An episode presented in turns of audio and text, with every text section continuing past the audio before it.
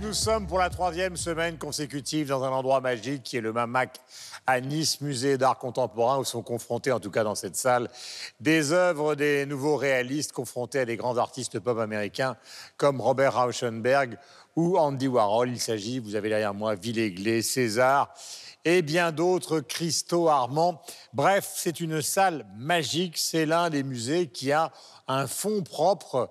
Je parle des musées en province, en France, les plus importants. Et nous allons faire cette émission avec ceux qui nous ont rejoints qui sont là quasiment toutes les semaines. Je le déplore. Je fais tout pour les virer, mais ils reviennent par la fenêtre alors que je les fous à la porte. À commencer par Mathieu Dugal de Radio-Canada. Mon cher Mathieu, je vous aime. Bonjour. C'est une plaisanterie. C'est la seule émission, on peut dire, des conneries, tout en parlant de choses sérieuses, la culture francophone que nous aimons tant. À vos côtés, Sylvestre Desfontaines, un nom qui est à lui seul une poésie de l'RTBF. Bonjour. La même chemise blanche depuis trois semaines. Est-ce que ça veut dire Et non, c'est comme les Men in Black, je suis Men in White. voilà, Men in White. Nous sommes aussi avec notre camarade Michel Siruti de la radio-télévision Bonjour, suisse. Guillaume. Comment allez-vous? Euh, Nous sommes évidemment avec Laura Tenucci, que- qui représente France Télévisions, qui, vous le savez, s'occupe beaucoup du web et s'intéresse à tous ces sujets que nous traitons à travers les réseaux sociaux. Et nous sommes donc euh, avec notre camarade Estelle Martin. Nous allons commencer, ma chère Estelle, par votre petit instantané. Alors, mon Magique. petit- euh, oui, effectivement, magique, le mot est vraiment choisi euh, parce Je que c'est l'un des titres, voilà, l'un des titres interprétés par un artiste singulier qui s'appelle Faume. Euh, vous pouvez voir comment il détourne des publicités, mais aussi des images un peu symboliques dans, dans Paris sur son Instagram. Mais surtout, ce qui est intéressant, c'est qu'il vous invite à aller écouter son travail, sa musique. Il aime nous raconter des, des histoires, des histoires où il est évidemment question, pas évidemment, mais en tout cas, il est question de magie. Oui. Donc voilà, je vous invite vraiment à découvrir ce- cet artiste qui nous parle de l'amour, de la mort, euh, voilà, des thèmes très forts et d'une manière, encore une fois, musicalement, c'est Peut-on rappeler son réussi. nom? Faume, From. faume, comme Faume. souffle, faume. Ah, d'accord. Euh, ma chère Laura. Alors moi, c'est la photo de cette bibliothèque new-yorkaise qui s'appelle la Riverside Library, qui a eu une très bonne initiative. C'est non seulement elle prête des livres, mais elle vous prête aussi des accessoires lorsque vous êtes à la recherche d'un emploi. Vous pouvez venir chercher une montre, une cravate, une mallette, parce qu'on sait que même si l'habit ne fait pas le moine, la blouse fait le médecin et que parfois on vous juge sur votre apparence. Donc j'ai trouvé cette initiative très bien. Voilà, il y a un très grand livre d'un sociologue qui s'appelle Le poids et les apparences de Jean-François Amadieu, euh, qui justement va dans le sens de ce que vous nous racontez. Mon cher guide de haute montagne, nous en sommes où aujourd'hui? Et les apparences ne sont pas trompeuses. Une photo du photographe Calypso Mailleux qui a décidé de représenter une chanteuse, Sandor, à l'occasion de la sortie de son premier album, très prometteuse, très jolie révélation de la musique en Suisse, euh, dans une pop esthétisante des années 80. Tant la photo que l'album sont à découvrir. Mon cher Sylvestre, Une photo de coulisses, les coulisses de l'enregistrement de la librairie francophone version télé. Elle existe depuis 2005 euh, en version radio. Elle arrive sur TV5 en version euh, télé avec euh, ici Radio-Canada, France Inter, la RTBF et la RTS. Mathieu, Mathieu Lugal. Alors, j'aimerais rendre hommage à un collègue. Il est animateur à Radio-Canada à Sept-Îles. Donc, Sept-Îles, qui est une ville minière euh, du nord du Québec. Et c'est un photographe amateur qui a une pratique vraiment très chouette. Si vous voulez découvrir euh, vraiment l'aspect, je dirais, exotique, mais avec un regard euh, véritablement, je dirais presque pictural, une réalité qu'on ne connaît pas, c'est-à-dire celle de ces villes qui sont vraiment très, très loin des, des grands centres. Guillaume Hubermont, sur Instagram. C'est vraiment un regard singulier sur le nord du Québec. Voilà, hommage aussi à un Niçois qui a connu toute la bande qui nous entoure, Jean Ferrero, qui est photographe, grand ami de notre productrice, beaucoup de talent, une très longue carrière. Et il assiste même à cet enregistrement, donc c'est une manière de lui rendre hommage, puisqu'il est euh, la trace vivante euh, des photos, car il y a beaucoup de photos Mamac euh, de tous ceux qui ont fait cette aventure de l'art. Le sommaire, le voici. La plus précieuse des marchandises de Jean-Claude Grimbert fait entrer un conte dans la plus pure tradition du conte dans les classements des meilleures ventes de livres en France et l'équipe l'a lu pour vous. Lara Fabian, chanteuse belge, a enregistré à Montréal Papillon son nouvel album. Lara Fabian est-elle le symbole d'une certaine francophonie? Nous en parlerons aujourd'hui. Et enfin, nous terminerons cette émission en évoquant le centenaire des studios de cinéma niçois de la Victorine. Instantané, invités et coup de cœur sont aussi au programme. 300 millions de critiques, c'est tout de suite. Nous allons commencer par la littérature avec Jean-Claude Grimbert, La plus précieuse des marchandises, refait entrer donc un conte dans la plus pure tradition du conte dans les classements des ventes de livres en France. Il était une fois une forêt, le froid de l'hiver, de pauvres brucherons, tout y est. Mais cette histoire n'est pas celle, évidemment, ô combien classique de Petit Pousset. Ce conte-là a pour toile de fond, comme souvent dans l'œuvre de Grimbert, la Seconde Guerre mondiale et l'horreur des camps de la mort. Jean-Claude Grimbert est à la fois scénariste, dramaturge, un grand ami de Pierre Arditi qui a joué nombre de ses pièces. Il est reconnu auteur d'une trentaine de pièces de théâtre, joué un petit peu partout dans le monde, souvent au théâtre du Rond-Point à Paris. Et il a choisi cette forme de récit, le conte, pour aborder une histoire à la fois personnelle et universelle. Et c'est Estelle Martin qui s'y colle pour nous raconter de quoi il retourne. En fait, c'est la première fois. euh, lui-même a été, euh, lui-même est juif et il a été euh, traumatisé par, bah, par, l'Holocauste. Ses grands-parents et son père ont été déportés et il a abordé ça plusieurs fois dans, son œuvre d'une manière pas forcément détournée, parce qu'il a déjà utilisé le conte. hein. vous savez, le, petit chaperon rouge, où là, le petit chaperon rouge faisait face au, loup, au loup, au wolf, et il devait changer sa capuche. Son petit capuchon rouge en petit capuchon jaune. Donc voilà, il- il- c'est vraiment très fort. Il aborde souvent ce, ce thème de manière détournée, avec de l'humour. Et là, alors là, il n'y a pas vraiment d'humour, un, petit peu, mais pas vraiment. Mais c'est vrai que ce qui est très fort, c'est que ce- cette histoire de conte, vous l'avez dit, avec cette pauvre bûcheronne et ce pauvre bûcheron, et leur histoire s'alterne avec celle du père des ex-jumeaux. Alors pourquoi ex-jumeaux? Parce que ce père avec sa, sa femme et le- leurs jumeaux sont déportés. Alors ils, voilà, ils sont déportés et à un moment il va décider, il va décider de donner une chance à l'un des deux jumeaux, on ne dira pas lequel. Il y a un garçon et une fille en le jetant du, du- train.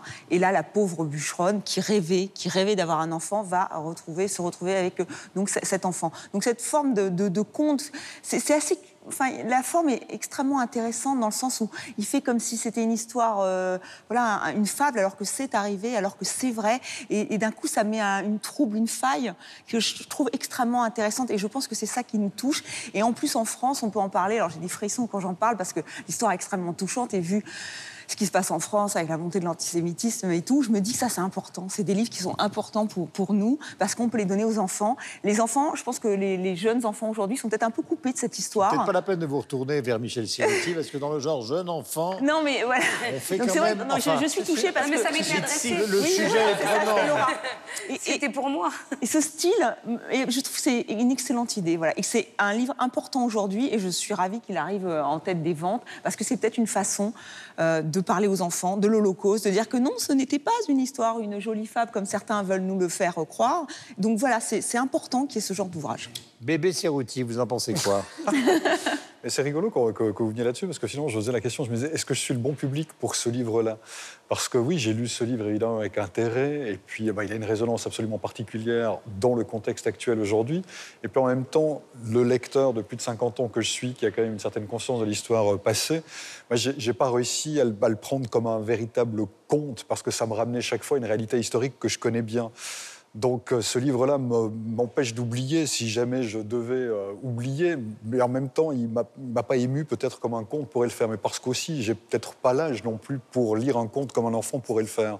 Et ce que je trouve intéressant, par contre, dans le livre, c'est qu'à la fois, on nous rappelle eh bien, les faits, vous le disiez, horribles euh, de la Deuxième Guerre mondiale, mais en même temps, ce que je trouve intéressant, qui est des fois un petit peu passé sous silence, c'est que c'est un livre porteur d'espoir aussi, parce que finalement, il met également l'accent sur la capacité de certains de revoir leur jugement. C'est le cas du, sans vouloir faire du divulgacher la fin du livre pour parler en, québécois, euh, mais qui arrive finalement à, recueillir et à sauver et à aimer en toute connaissance de cause un enfant représentant euh, voilà, du, ben, judaïsme qui- qu'ils auraient honni, qu'ils auraient haï au départ. Donc il y y, a les deux choses dans ce livre-là, et je trouve que les deux choses sont très fortes, parce qu'en même temps, on nous rappelle un fait historique, et puis de l'autre côté, on nous dit aussi, oui, mais il y a quand même la possibilité de regarder, c'est possible. Tout n'est pas, tout n'est pas perdu d'avance.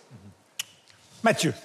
Ben, c'est un livre, je pense que c'est un consensus ici, c'est un livre essentiel. À plus forte raison, je, je- je regardais récemment les résultats d'un sondage euh, d'IFOP. Euh, le cinquième des jeunes de 18 à 24 ans en France euh, ne savent pas qu'est-ce que c'est l'Holocauste. Euh, je pense qu'on commence justement à trouver des générations qui n'auront plus aucun contact physique, on pourrait dire, avec des gens qui ont connu ça. Euh, évidemment, les gens qui ont connu la Deuxième Guerre mondiale se font de plus en plus vieux. Euh, on s'éloigne de ça, d'où l'importance d'avoir un compte hein, qui, va, qui va remettre ça. Et justement, euh, t'en parlais, euh, le processus du compte fait un peu baisser la garde. C'est que si on a peut-être des a priori, si on a euh, déjà peut-être, justement, si, notre pensée, entre guillemets, est polluée par euh, ce qu'on peut voir, notamment sur les réseaux sociaux, on, retrouve là-dedans une espèce de naïveté. Et en même temps, moi, j'ai trouvé ça intéressant parce que moi, je suis pas nécessairement le public non plus pour ça, mais, l'écriture elle-même, si on ne regarde que l'œuvre elle-même, euh, il y a quelque chose d'éminemment euh, réussi, d'avoir réussi à, à retrouver l'esprit des, frères Grimm et d'avoir Ouais, cette d'étrangeté. C'est pas du tout moralisateur. Oui, Il n'y a rien de culpabilisant de moralisateur, Ouais. ce qui est très fort. Oui, c'est peut-être plus un conte qu'une fable, hein, en ce Ouais, sens. La fable est peut-être plus morale. Mais euh, euh, c'est Art Spiegelman qui a, qui a fait Mass, euh, qui- qui- à- auquel il me fait beaucoup penser avec ce, ce conte-là, qui disait, en parlant de la BD, la BD est une drogue qui va mener vers la littératie. On pourrait peut-être faire une analogie avec ce, ce Ce conte-là, ben, c'est une drogue, entre guillemets, qui nous mène vers euh, peut-être une compréhension... euh, vraiment très subjective d'une période extrêmement tragique. Et c'est une pente qui est extrêmement glissante aussi, parce que ceux qui ont réussi à parler de l'Holocauste sur un ton un peu, justement, fantasmagorique, différent, euh, on pense euh, à La Vita e Bella, entre autres, ou Bellini, encore à un livre, je ne sais pas si vous l'avez lu, ça, c'est l'autobiographie de Marcel Gottlieb, qui s'appelle J'existe, je me suis rencontré, euh, qui a été, il a écrit en 1993, et Gottlieb, évidemment, qu'on connaît comme BDiste, mais son livre, c'est une autobiographie où il raconte sur un ton humoristique les années où il a perdu euh, son père euh, et où il a été caché par sa mère, justement. Euh, je crois que c'est en Normandie qu'il avait été caché, et justement chez des fermiers qui ne voyaient que l'aspect monétaire de la chose. En fait, c'était des gens qui euh, l'ont sauvé des camps, mais en même temps, c'était parce qu'on les payait pour ça. Et il y a des, trucs dans ce livre-là qui sont... Mais c'est très drôle, mais c'est vraiment vu par les yeux d'un- jeune enfant qui, lui, ne voit pas nécessairement toute, cette horreur-là. Alors, c'est intéressant de voir que ces discours-là sur l'Holocauste ont, ont réussi à trouver des manières d'en parler. Et évidemment, le fait est qu'il faut continuer à en parler parce qu'on voit aux États-Unis, il y a 30 d'augmentation des crimes haineux euh, depuis les quatre dernières euh, années. Et donc, euh, on, on- on ne s'en sort pas. là. Il va falloir que ces histoires-là, on trouve des nouvelles manières de pouvoir les raconter. Et là, ça, c'est absolument magistral. Et, et chapeau, euh, tout, tout le monde le lit, c'est parfait, mais il ne il faut, pas, euh, il faut pas arrêter. là. C'est un, euh, devoir de mémoire. Le fait d'être à la base un dramaturge, c'est-à-dire un écrivain de pièces de théâtre, euh, permet aussi de trouver une économie de moyens qui parfois est un peu différente de la littérature et qui s'adapte plus à la simplicité du conte, puisque euh, le dialogue au théâtre, euh, c'est souvent un dialogue simple, direct, et donc il s'adapte à cette précieuse ou cette plus précieuse des marchandises de Jean-Claude Rimbert. Vous en avez pensé quoi, mon cher Sylvestre? Moi, je suis très attentif au mode de communication. Et euh, on l'a dit avec Mouse, par exemple. On pourrait le dire, euh, on pourrait le dire aussi avec euh, le, récent film de François Ozon. Il y a des sujets qui passent mieux en bande dessinée, d'autres qui passent mieux en fiction, un certain nombre d'entre eux qui passent mieux aussi sous le mode du documentaire. Et j'ai été très surpris par ce livre parce que j'ai été euh, piégé. En définitive, j'ai retrouvé en moi, à côté du cerveau reptilien, si on veut, mon cerveau enfantin. Ça veut dire que le conte, je l'avais perdu de vue, moi, depuis, euh, depuis le petit chaperon rouge, depuis, euh, je ne sais pas moi, depuis une vingtaine, Depuis hier. 25 ans, 30 ans maintenant. Et en fait, je l'ai redécouvert très très rapidement en lisant ce livre. Et je me suis rendu compte que ce texte, la manière dont il est écrit, a touché en moi une partie que je pensais euh, avoir disparu. Enfin voilà, enfin ce qu'on appelle vaguement euh, son cœur d'enfant ou l'enfant qui est en soi, etc. C'est un terme qui est quand même relativement galvaudé. Et ce, euh, ce livre a été la clé pour rouvrir cette partie. Et je me suis dit, waouh, c'est très fort. On m'avait jamais raconté l'Holocauste de cette manière-là. Jamais. Je n'avais jamais été touché à ce point-là. J'ai vraiment été ému aux larmes en lisant ce, livre. Alors évidemment, depuis que je suis, euh, enfant, je, je suis connecté à, euh, à la guerre 40-45, puisque mon grand-père a vécu à cette période-là. Et tu le disais, maintenant, il y a de moins en moins de gens qui le seront de manière physique. Donc moi, je l'ai été, et donc j'ai connu, je l'ai appris à l'école, etc. Mais on ne me l'avait jamais expliqué comme ça. On ne m'avait jamais touché comme ça. Primo Levi, si c'est un homme, tu as lu Oui, mais même ça, oui, Non oui je l'avais lu, mais même ça, pas de manière aussi euh, profonde et euh, basique, en- dans le bon sens du terme, j'allais dire. Et ça retrouve le, le- le processus du conte, qui est quand même de, de nous faire passer un, un message souvent très difficile. Par exemple, sur l'inceste, Mhm. sur l'abandon. C'est quand même le, le conte. Le conte fait peur, le conte est, est noir, le conte est souvent. Enfin, c'est comme ça, le petit chaperon rouge, on sort des chemins battus. Enfin, vraiment, il y, a, il y a cette fonction du conte, et là, il la retrouve totalement. Sauf que c'est vrai, en plus. Et à la fin, on rappelle quand même qu'à la fin, il. Il remet les pendules à, à l'heure, hein, quand même, l'auteur, en rappelant euh, que c'est ouais. Oui, c'est c'est la réalité, euh, vraiment. Mais moi, je trouve que c'est vraiment, en- effectivement, il reprend euh, non seulement dans la forme, mais dans le fond, la finalité du- du- de l'essence même du conte avec ce livre. Laura. Sur les réseaux sociaux, ben, c'est à peu près euh, ce qu'on vient de dire ici, c'est d'ailleurs ça fait l'unanimité. Certains disent voilà, c'est immense, c'est puissant, et revient le mot nécessaire. C'était nécessaire d'avoir un conte qui n'existait pas, en tout cas sur ce sujet, et traité de cette façon-là. Et ce qui est intéressant, c'est que à force de regarder euh, notamment Twitter et de voir les critiques sur les livres, il y a certains euh, critiques littéraires qui s'expriment et qui effectivement euh, disent que c'est un très très bon ouvrage. Et puis il y a des personnes qui sont pas habituées à lire, qui lisent pas ou peu et qui viennent s'exprimer en disant mais moi j'avais pas lu un livre depuis très longtemps, on me l'a recommandé, on est venu me le donner. Moi je suis pas une lectrice ou je suis pas un lecteur et je l'ai lu et je me suis laissée entièrement absorber et après ça m'a questionnée, je me suis posé des questions. On sent que suite à la lecture de ce livre, parce que Michel, euh, vous disiez, ben, j'ai 50 ans, je suis peut-être pas la cible par rapport à la culture que vous avez, mais je pense qu'une personne de 50 ans qui n'a pas cette culture-là, qui n'a pas lu sur la Shoah, parce que c'est pas un sujet qui l'a interpellé, euh, et il y a beaucoup de personnes euh, qui sont pas forcément interpellées par le sujet, eh bien, ça les réconcilie et ça leur permet d'avoir un autre regard. En tout cas, c'est ce qui ressort de, de- des commentaires qu'on peut lire. Et effectivement, comme le disait Mathieu, la période fait que, avec euh, le nombre de jeunes qui ne savent pas ce que- ce qu'est la Shoah et les 74% d'augmentation d'antisémitisme, effectivement, c'est un livre à offrir et à transmettre et qu'on donne volontairement à quelqu'un après l'avoir lu. Voici, alors là, on va changer totalement de domaine. Le- la transition va être difficile. Je ne sais pas ce que je peux faire pour arriver à, à vous faire vivre cette transition sans passer pour un personnage. Ah, c'est fait, vous l'avez- Je vais y arriver. Vous venez de le faire, vous Ah, de faire. Et maintenant, Lara Fabian. C'est trans... Voilà. Vais- La, la- Lara Fabian, de Jean-Claude Grimbert à Lara Fabian. Alors, comment on fait je peux faire... Non, je peux faire le déjeuner sur l'herbe ou... euh, Mais c'est les Monty Bon. Python qui faisaient, qui faisaient Comment ça très... Les Monty Python faisaient ça très bien. Oui, les And now for something completely, different. Vous savez que les, les Monty Python avaient fait un truc absolument extravagant. Et après, je vais vous parler de Lara Fabian, personnage incontestable. Ah, ah, il y a eu un grand truc au Royal Albert Hall à Londres pour l'enterrement euh, de George Harrison. Et donc, il y a tous les musiciens anglais qui sont venus témoigner. Il y avait les Monty Python qui sont arrivés comme des serveurs de café français. Alors, ils ont fait une petite chanson. Non, non, non, non, non, non, non, non. Puis d'un coup, ils se sont retournés, toute la bande, et ils étaient à poil. C'est-à-dire qu'ils avaient un demi-truc et ils étaient à poil, le tout devant McCartney, Eric Clapton et tous ceux qui ont accompagné Harrison tant de sa vue. Donc voilà, j'ai fait un peu de diversion car nous sommes passés à Lara Fabian, chanteuse belge qui a enregistré à Montréal Papillon, son nouvel album, nous en reparlerons, après cet extrait d'un des titres de l'album.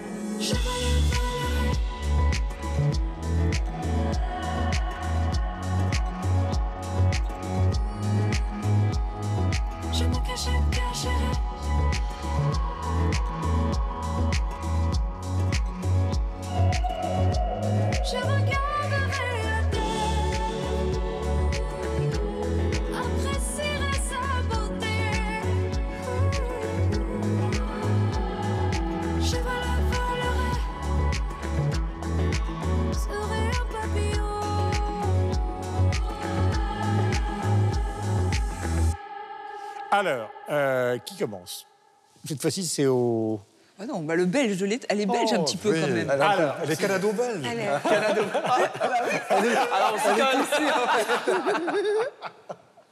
Pas de mépris de la justesse. Alors, Lara Fabian, Lara Fabian, Lara Fabian. C'est pas du tout, du tout ma cam, vous imaginez bien. Euh, Ah non, n'imagine non, pas du bah tout. Mais j'ai la faiblesse de croire que je peux écouter un album de Lara Fabian et de dire s'il est bon, pas bon, pas trop mauvais, etc.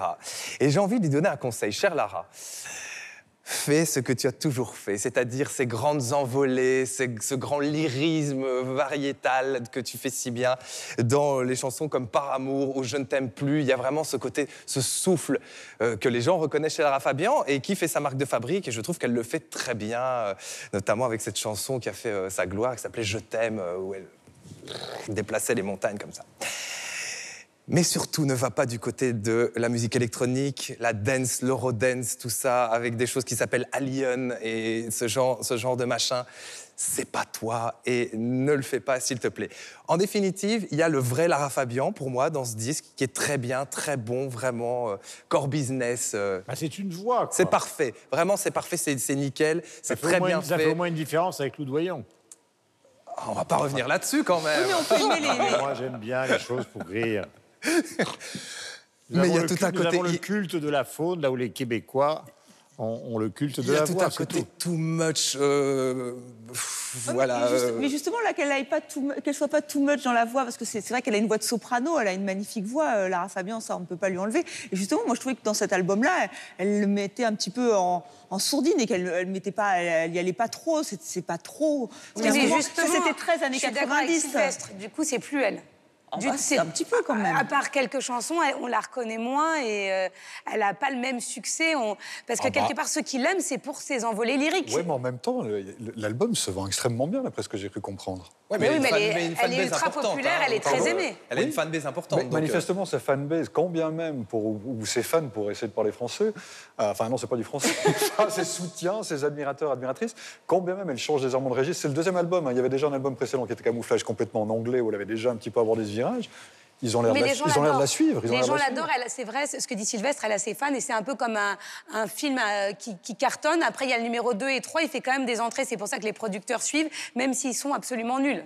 Et puis, Donc, elle, euh, elle, c'est- elle dit qu'elle est quand même très branchée sur la musique actuelle. Elle adore euh, Christine and the Queen, enfin bon, maintenant Chris. Ah Et d'ailleurs, elle lui rend hommage un peu d'une manière étonnante dans son, dans son clip Comme on dit Papillon. par chez moi, il faut le dire vite. hein, Oui, mais, mais, euh, où elle reprend un peu, la, vous savez, la, la chorégraphie de, de Christine and the Queen, vous savez, avec les mains et tout. Bah là, j'ai- eu l'impression qu'il y avait un hommage, un hommage de Lara Fabian dans ce clip Mais vous Papillon. n'êtes pas son agent. Mais non, mais voilà. Alors, je, je dis- je- non, je ne dirais pas si c'est réussi ou pas, mais en tout cas, elle, elle dit qu'elle écoute la musique actuelle, qu'il faut arrêter Mais- de croire qu'elle est sûr. perchée dans les années 80, et donc elle veut, euh, elle aussi, participer à cette musique. Mais je, Mais- je suis d'accord avec vous, Alien, je n'ai pas été totalement convaincue par le côté électro. Alors, Michel et après euh, notre ami Mathieu. Alors rapidement, vous savez, on dit toujours, euh, en journalisme, on dit les trains qui arrivent à l'heure ne font pas de bonnes histoires, même on ne les raconte pas. Le problème de la, Laura Fabian, peut-être pour certains d'entre nous, c'est celui-là. C'est-à-dire que c'est...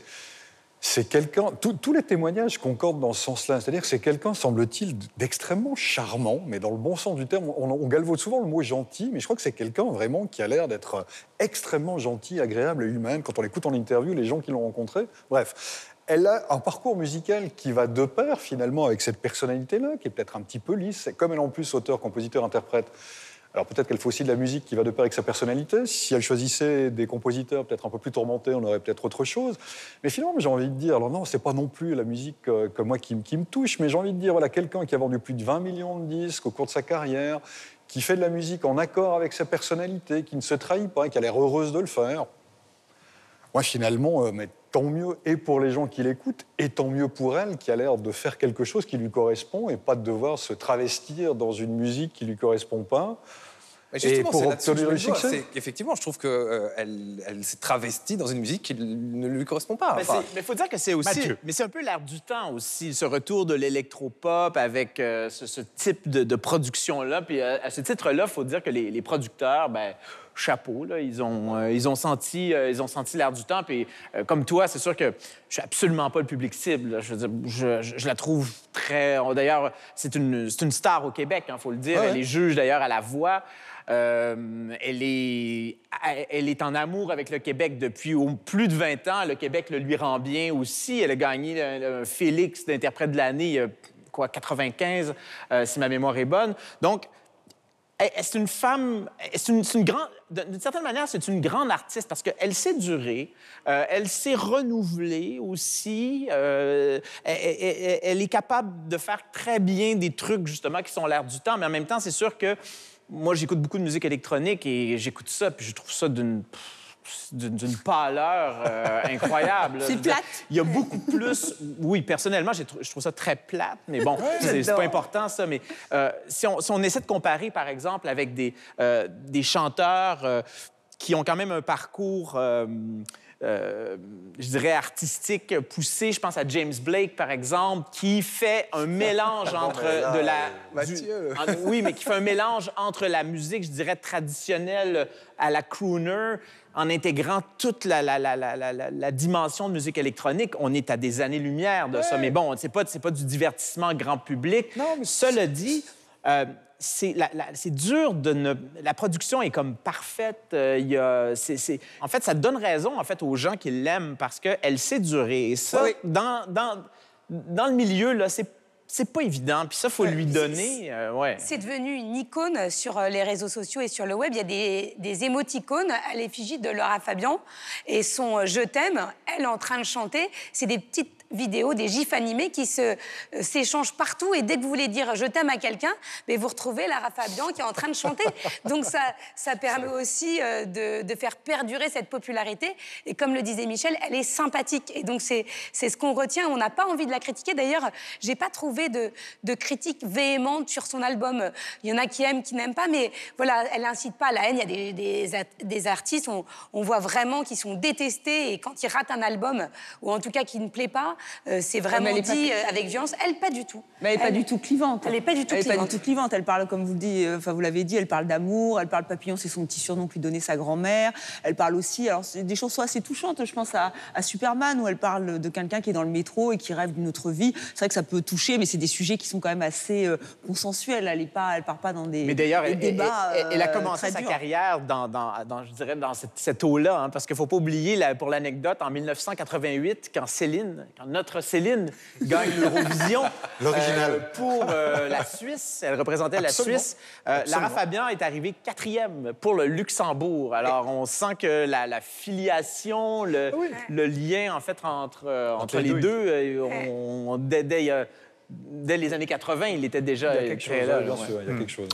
Euh, comme c'est une femme intelligente, elle ne peut pas se considérer toute sa vie comme une hurleuse, puisqu'elle sait qu'elle chante très bien et que de toute façon, elle n'a pas ce problème-là. Donc son problème, c'est d'arriver à trouver euh, une pertinence ailleurs. C'est extrêmement compliqué. Il y en a beaucoup qui s'y sont essayés et qui ont échoué. Je ne veux pas dire que Céline Dion se soit jamais rapprochée de la musique électronique. On ne peut pas dire que... Madonna le fait, avec euh, Oui, des, Madonna, des résultats peut-être un peu plus Mais Madonna, heureux elle aussi. chante en playback depuis des années et elle a plus vraiment de voix. Et quand elle hurle, on a plutôt l'impression de voir une bouche de métro que. Oui, mais quand on regarde le mélange... C'est quand même un. C'est Ça, quand c'est même un- fait. Mais Voilà. certaines réussissent à faire quand même le mélange, à réussir le mélange entre pop et musique électronique. C'est plus, fa- c'est plus facile en anglais. Non, non, non, non, non. An- Angèle. Ah oui, An- Angèle. Angèle est un bon exemple où on, on a à la fois quelque chose de ultra pop et d'un point de vue c'est pas pareil, musical pas- et très travaillé. C'est pas pareil parce que Angèle, vous avez raison. Euh, ou Adèle, par exemple. euh, Mais que- Adèle, pop. quand les gens ont une voix énorme, ça nous ramène à l'opéra, si vous voulez, à l'Agna ou des gens comme ça, Pavarotti. Finalement, ils- d'une certaine manière, à un moment, ils n'ont plus besoin du reste, parce que ça a une telle puissance, la voix. Voyez des gens qui arrivent, quand vous voyez ce, succès de Voice ou de tous ces concours, vous avez des gens qui viennent de nulle part, ils s'installent sur scène, ils hurlent, et vous êtes, les, les- les- vous, vous êtes pris en arrière, parce que c'est souvent des gens qui sont beaucoup moins armés, type Gainsbourg, justement, je parle de Serge, d'un point de vue vocal, qui ont intérêt à aller chercher une certaine forme de musicalité, parce que leur voix, en soi, est une absence. Donc euh, c'est très compliqué d'arriver à mélanger les deux. Faut Et être vous plus trouvez créatif, en rarement, vous trouvez, si vous, voulez, si vous prenez Lou Reed, bon, il y, a- il y a des gens qui ont des voix incroyables euh, et qui en même temps font une musique hyper branchée, et, mais c'est quand même euh, assez rare globalement. Les hurleurs ne font pas souvent dans le branché, et les branchés sont rarement, ra- rarement des hurleurs absolus. Euh, mais il y a de très grands chanteurs. Le chanteur de Radiohead, Tom York, est particulièrement émouvant. Et là, le mélange se fait. Mais ce pas des grandes voix féminines classiques. Enfin, de toute façon, c'est une conversation qui peut durer 7 heures. N'oublions pas que nous sommes à côté de génie absolu de la peinture. Vous avez un tableau d'Andy Warhol euh, euh, qui est à ma droite. Vous avez un tableau de Robert Rauschenberg qui est à ma gauche et vous avez derrière cette magnifique voiture de César compressée, évidemment, qui a révolutionné l'histoire de la sculpture. Nous allons accueillir, d'ailleurs, il est là, ce cher André Santelli, qui est directeur général de la culture à la ville de Nice. Vous êtes notre invité, André. Bienvenue. Bonjour. Asseyez-vous. Vous êtes notre prisonnier. Vous ne bougez plus.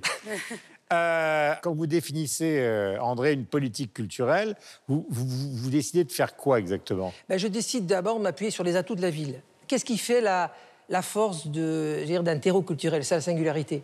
Il y a une identité ici exceptionnelle, c'est-à-dire tant sur le plan historique, patrimonial, que euh, sur le plan de la création et de l'innovation artistique. Donc on est toujours sur ces deux pieds, patrimoine, contemporain, contemporain, patrimoine. Et on marche avec ça. Et, et c'est des pieds à la fois fabuleux parce qu'ils sont extrêmement riches, donc ils vous donnent une légèreté, enfin, vous permettent d'être puissant parce qu'ambitieux. Et en même temps, euh, c'est une responsabilité considérable. Donc moi, je suis extrêmement chanceux. Enfin, moi, je remercie d'ailleurs euh, le, le maire de... Enfin, je remercie... Je suis content d'être ici, véritablement. Parce Ça, on que je compris. pense que... Je... Pardon? Je disais, on l'avait compris, mais Bah c'est oui. pas un défaut. hein, ouais.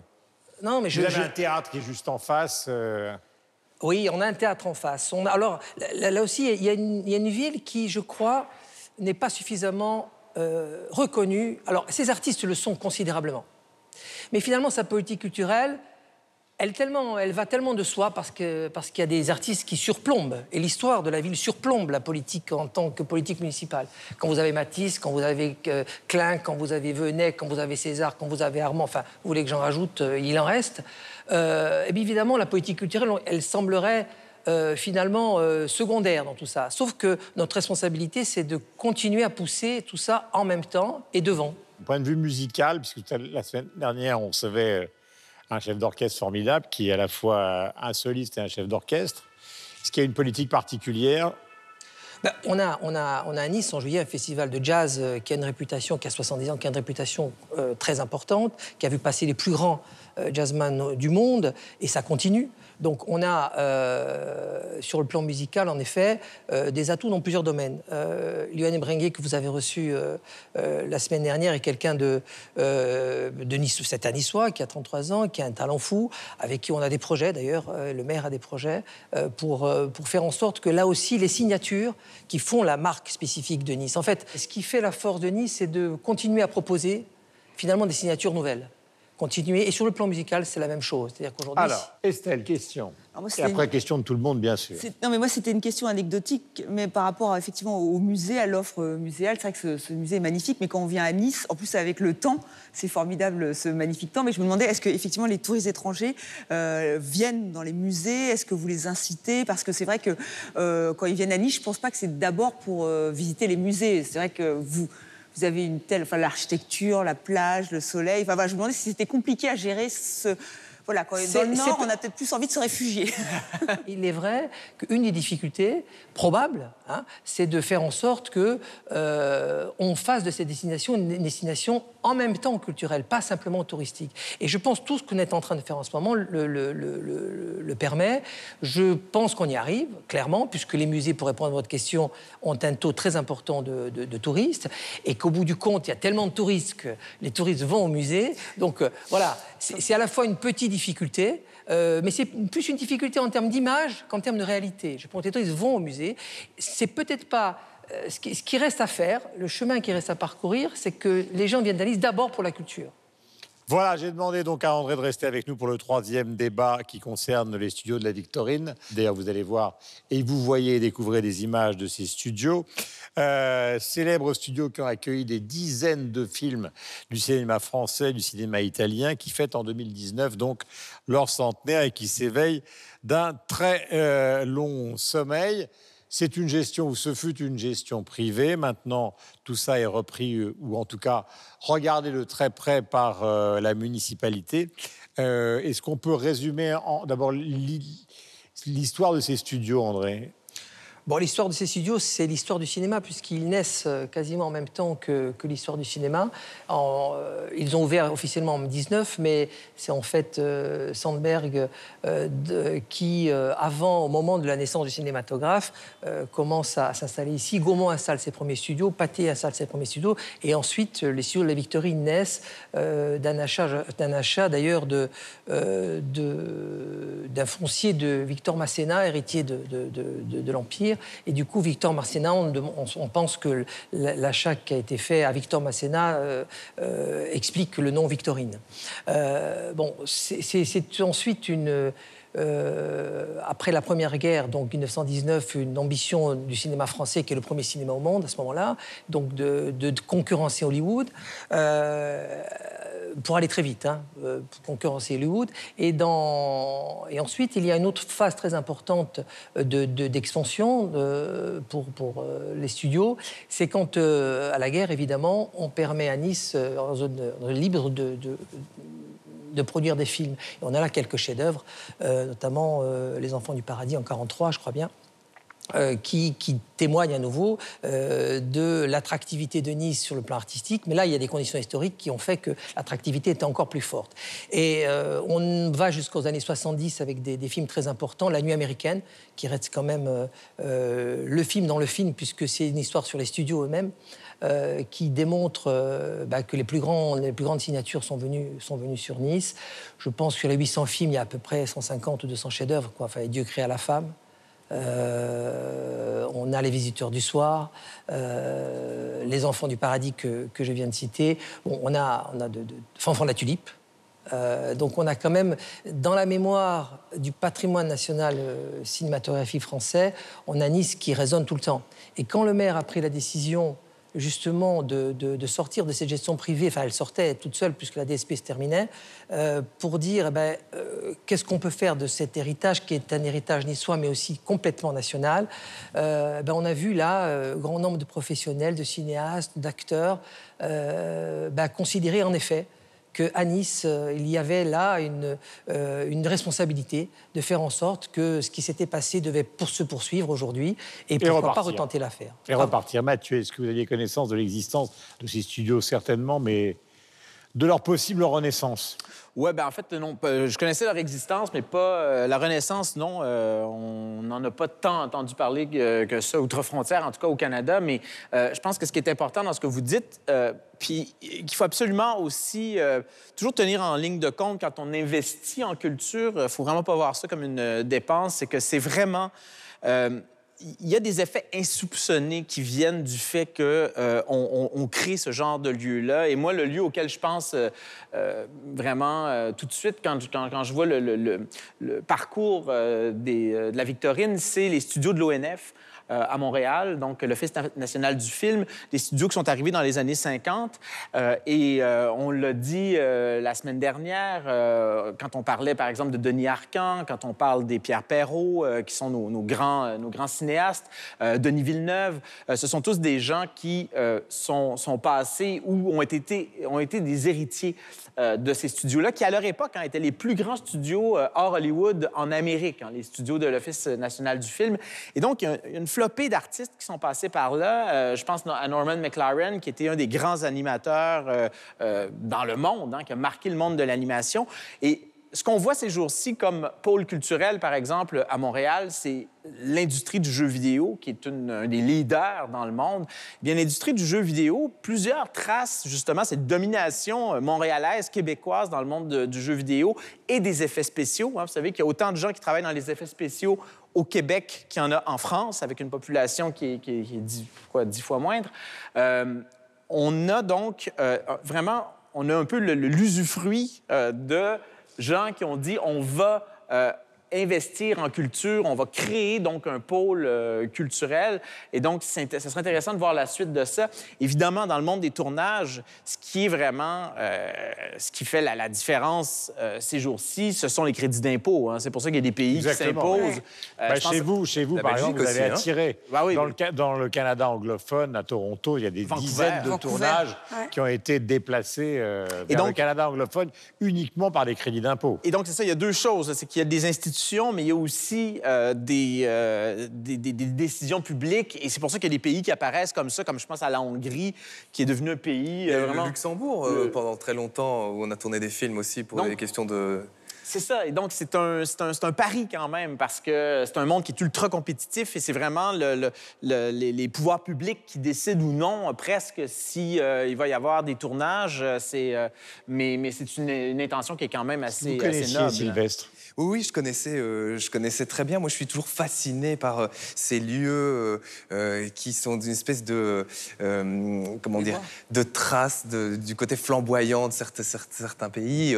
Il y a aussi Cinecittà, pour ne citer que celui-là, par exemple. Il y a les studios hollywoodiens qui ont été heureux, réaffectés autrement. C'est devenu un des, des parcs d'attractions aujourd'hui quand on va du côté d'Hollywood ou de Burbank, par exemple. Moi, ce, ce qui m'a beaucoup frappé dans ce que vous avez dit, c'est la responsabilité par rapport à un patrimoine et par rapport à une histoire. Euh, en Belgique, par exemple, on n'a pas de studio de cinéma, euh, même s'il y a énormément de films qui sont tournés maintenant en Belgique, mais qui sont tournés en décor naturel euh, ou en décor pseudo-naturel.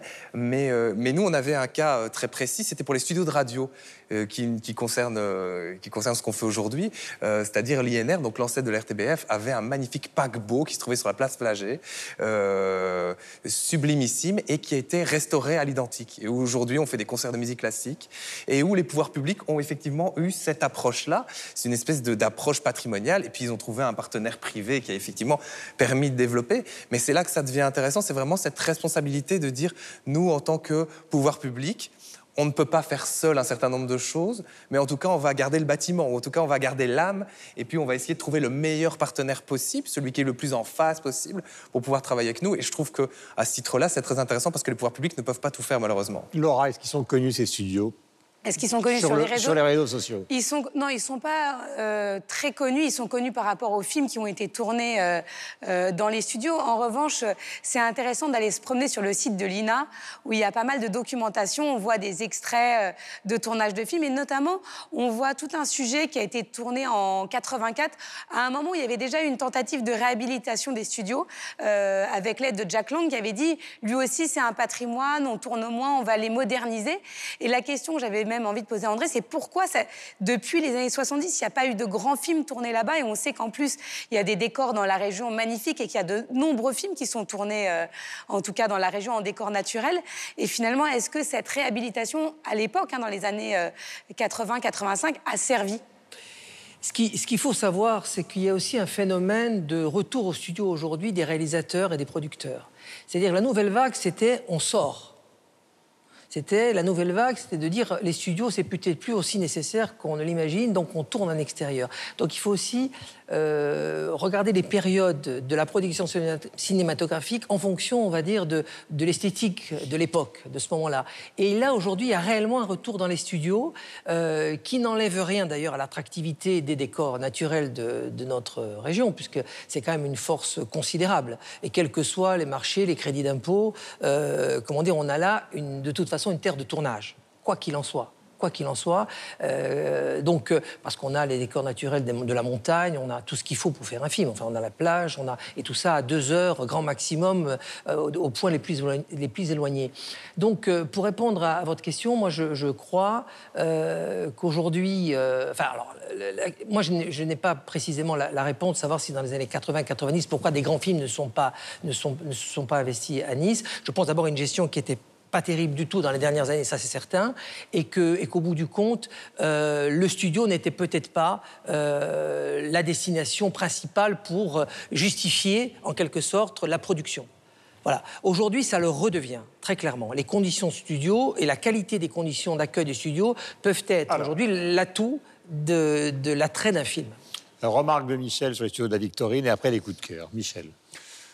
Oui, alors, vous savez, euh, c'est un petit peu comme, euh, comme Sylvain, c'est-à-dire que l'industrie cinématographique suisse, euh, on ne peut pas dire qu'elle soit très puissante. Et donc, quand je préparais cette question sur la Victorine, que je connaissais d'ailleurs très très peu, j'en avais entendu parler quelques fois, donc j'en ai plus appris en écoutant ce débat et en lisant, en préparant cette émission que ce que j'avais su auparavant. Mais en réfléchissant à la position de la Suisse, je me disais, qu'est-ce que je vais bien pouvoir leur dire? Puis finalement, je me suis souvenu que j'avais un bouquin dans ma bibliothèque depuis quelques années qui s'appelle Backdrop Switzerland. C'est un gros livre paru à l'âge d'homme.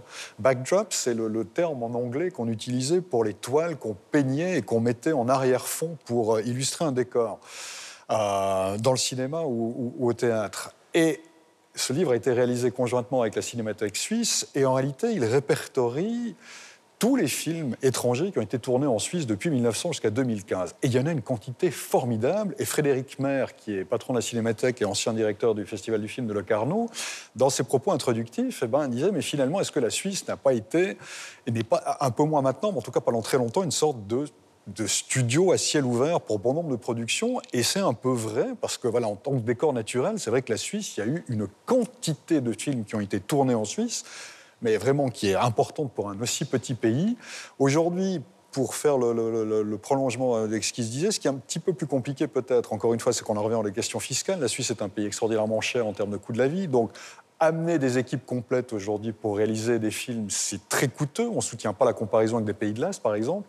Donc, il y a une vraie réflexion de la part des pouvoirs publics aujourd'hui de se dire mais de quelle manière on peut continuer à faire que la Suisse reste un endroit intéressant pour tourner. Il y a des films qui sont tournés. Un Youth, par exemple, de, Sorrentino en 2015, ou La rançon de la gloire de Beauvoir en 2015, était tourné en Suisse, par exemple. Mais pour, pour que cela continue et que le coût de la vie en Suisse ne, ne prétérite pas la possibilité que des productions étrangères viennent tourner en Suisse, alors qu'il y a un décor qui, euh, euh, qui s'y prête largement. Alors, coup de cœur, Michel, justement, enchaîné. Alors, un coup de cœur, cette fois-ci, pour vous parler d'un livre qui s'appelle Un Tour de France littéraire que l'on doit à un historien américain qui s'appelle Robert Downton. Je vous en parle parce que ce dernier a épluché la correspondance d'un commis voyageur de la Société typographique de Neuchâtel qu'il avait envoyé en France au XVIIIe siècle. Ça vous paraît compliqué? Et qu'est-ce que ça veut dire? Ben, C'est un bouquin qui est passionnant, vraiment, parce qu'il raconte l'état des lieux de la France au niveau de ses lectures, de qui lisait, de l'état d'esprit de la France à la veille de la Révolution française, dix ans auparavant. Tout ça tiré d'archives, et c'est un panorama qui ben, nous permet, à la fois dans la littérature et à la fois dans l'histoire, eh bien, de, de pénétrer dans la province française, pas dans Paris, parce que c'était plutôt en province que ce commis était envoyé, et nous créer, nous montrer un état des lieux de ce que pensait la France à une dizaine d'années de la Révolution française. C'est un bouquin magistral. Laura, Une exposition qui se tient à la galerie Husneau à Paris, qui s'appelle Influenceurs, pour mieux comprendre nos nouveaux modes de consommation et surtout ce phénomène des influenceurs. C'est très bien fait, en tout cas, ça élargit le débat. Estelle. Un coup de cœur au cinéma. Alors euh, là, le film a été tourné en Laponie et non pas en studio, puisque c'est Aïlo, l'Odyssée d'un reine en Laponie, de Guillaume Medajczewski. C'est vraiment une autre façon de, filmer euh, euh, les animaux. C'est un conte, lui parle de conte animalier. Et alors, donc, il y a les paysages époustouflants grâce au drone. Mais encore une fois, il, il s'agit d'une fiction. C'est compliqué à vous raconter, mais encore, il faut aller le voir ce film parce que c'est une autre façon de nous raconter la vie d'un renne. Il a tourné pendant des heures pour avoir les bonnes images de l'hermine qui court. Il nous raconte une histoire, c'est époustouflant. Allez voir ce très joli film. André, est-ce que vous nous avez trouvé un coup de cœur?